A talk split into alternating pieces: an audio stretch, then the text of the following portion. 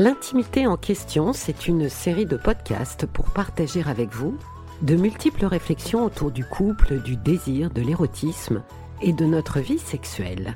Qu'elle soit hétéro, homo ou un peu des deux, je vous souhaite la bienvenue à tous et à toutes.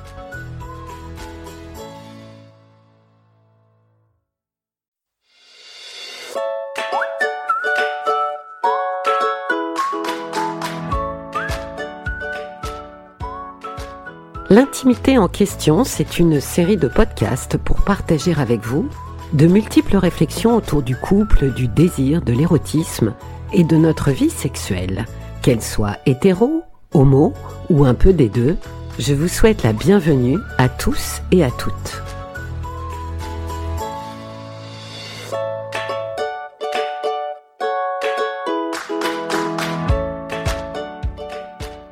Je suis Cécilia Como, je suis sexologue, thérapeute de couple et psychanalyste. J'ai exercé à Seattle aux États-Unis, j'exerce désormais à Paris et je suis ravie de vous accueillir.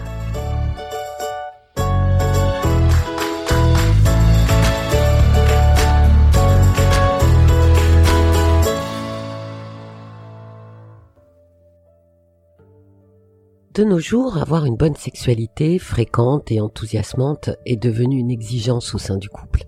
Mais pas seulement. Beaucoup de couples se séparent non parce qu'ils ne s'aiment plus, mais parce qu'ils ne se désirent plus. Alors qu'est-ce qui fait que le désir et l'amour font parfois si mauvais ménage? La familiarité, ingrédient que l'on retrouve souvent au sein de l'intimité, serait-elle un anti-aphrodisiaque? Et si oui, Comment s'engager dans une construction à deux qui soit à la fois rassurante sans abîmer le sentiment de liberté et d'autonomie dont s'inspire le désir sexuel. Dans ce premier podcast, je vous propose de nous pencher ensemble sur l'intimité du couple et sa coexistence avec le désir sexuel. En 1989, Aaron Beck, célèbre psychiatre américain considéré comme le père de la thérapie cognitive, écrit Certaines qualités spéciales, comme l'engagement, la sensibilité, la générosité, la considération, la loyauté, la responsabilité et la fiabilité, sont déterminantes pour une relation heureuse. Aaron Beck nous parle d'une relation heureuse, mais ne nous parle pas d'une sexualité où le désir érotique persiste. Beaucoup de réflexions autour d'une vie à deux harmonieuse s'appuient sur la qualité de l'intimité que l'on va créer avec notre partenaire. Mais se peut-il que contre toute attente et tout conseil, la perte du désir sexuel soit due à une trop forte intimité? Lorsque nous rencontrons une personne et décidons de faire couple avec elle, une des premières choses que nous allons construire, c'est une intimité. Un temple qui n'appartient qu'à nous. On va enregistrer des tas de petits détails, mémoriser des images, des bruits, des odeurs qui, petit à petit, comme les briques d'un mur, vont entourer, protéger et solidifier notre histoire. À ce moment-là, nous n'avons pas perdu notre individualité. L'autre est un territoire inconnu que nous désirons conquérir sans relâche. Nous voulons tout savoir de lui et on accepte avec délectation de lui livrer nos secrets. On veut se fondre, on veut entrer dans le territoire de l'autre, pour mieux s'y sentir en sécurité. Sécurité, voilà, le mot est lâché.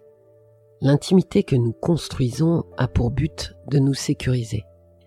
Et ce qui nous sécurise le plus, ce sont la familiarité, la stabilité, la prévisibilité, la permanence, la continuité dans le rapport à l'autre. Beaucoup de couples ont besoin de cette intimité pour lâcher prise et laisser leur sexualité s'épanouir. Malheureusement, un certain nombre d'autres vont au contraire assister au fléchissement, puis à l'extinction de leur désir sexuel sous le poids d'une intimité affective trop forte. Parce que si l'intimité peut être pour certains sécurisante, elle peut être pour d'autres anxiogène. Elle peut emprisonner l'élan érotique. Une cage confortable, une cage que beaucoup envient, certes, mais une cage quand même. Et c'est ainsi que bien des couples m'ont déclaré, on s'aime beaucoup, on est très complices, mais on ne fait plus l'amour. Peut-être n'y a-t-il plus de territoire à conquérir, d'espaces nouveaux à découvrir. le désir sexuel n'a peut-être plus de distance à parcourir pour déployer sa puissance. Car si nous ne faisons plus qu'un, si rien ne nous sépare, comment peut-on se rapprocher? Car c'est aussi cela le désir, séduire une personne qui ne nous appartient pas. Alors est-on prêt à moins de sécurité pour plus de risques? Est-on prêt à limiter nos frontières individuelles? À s'inviter dans le territoire de l'autre sans jamais s'y installer? Je crois que quand l'intimité étouffe le désir, la distance individuelle qui me sépare de l'autre et qui constitue une prise de risque n'est plus une option dans mon couple, mais une obligation sous peine de le voir disparaître. Ayez un cercle d'amis qui n'appartient qu'à vous, des activités, des hobbies que vous ne partagez pas. Prenez le temps de vous recentrer un peu. Apprenez à vivre sans tout savoir de l'autre. Ne cherchez pas à transformer l'autre en entité connue la sécurité que nous chérissons tous, car elle nous rappelle la petite enfance, est un leurre, une illusion, faite pour nous réconforter.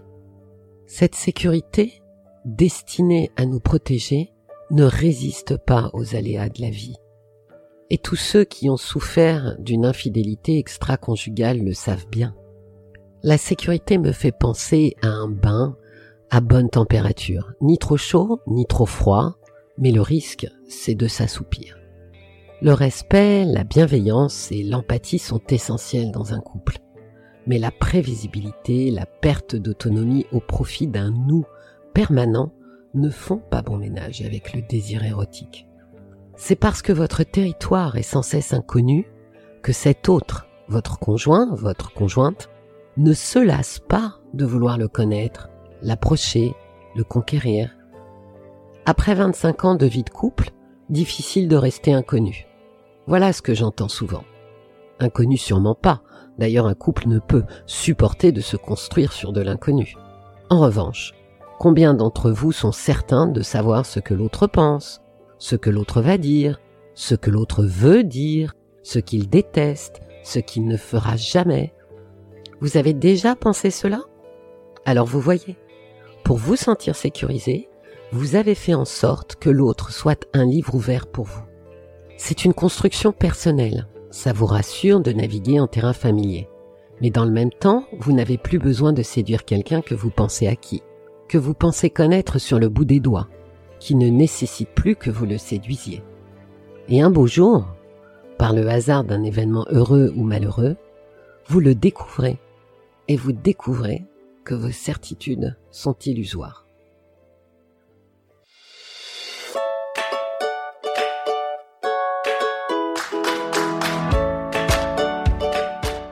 C'était Cécilia Como, j'espère que vous avez apprécié ce podcast et je vous dis à bientôt pour de nouvelles réflexions.